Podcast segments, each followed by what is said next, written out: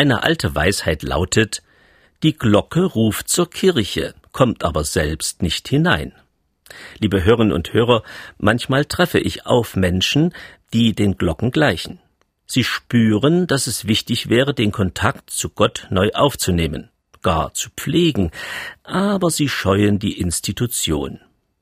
Verständlich ist das schon, haben sich Vertreter der Kirchen in der Vergangenheit doch nicht gerade als Aushängeschild bewährt, eher als abstoßende Beispiele eines armseligen und verwerflichen Handelns. Natürlich ist der Glockenturm mit seinen Glocken auch Teil der Kirche, aber eben nicht so ganz. Es braucht immer Menschen, die in einer gewissen Distanz bleiben, damit sie besser sehen, damit sie besser gehört werden. Glocken brauchen Raum zu schwingen, nur dann entfaltet sich ihr Klang.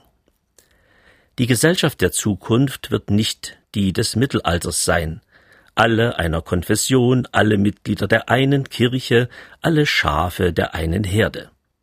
Eher werden wir uns im Klangraum der Glocke vorfinden, einige näher, andere auf Entfernung. Vielleicht aber eint uns die Botschaft der Glocke, die vom friedlichen Miteinander klingt, die Wahrheit und Klarheit läutet, auch Widerstand gegen Verkrustung und Selbstverliebtheit, Stolz und Machtgier süßer die Glocken nie klingen als zu der Weihnachtszeit. Sollte es eben nicht nur im Winter heißen, sondern letztlich immer, heute und morgen, bei uns im Land, wie auch in Russland und der Ukraine, im Nahen Osten und all den Orten des Missklangs, der Verzweiflung und Not.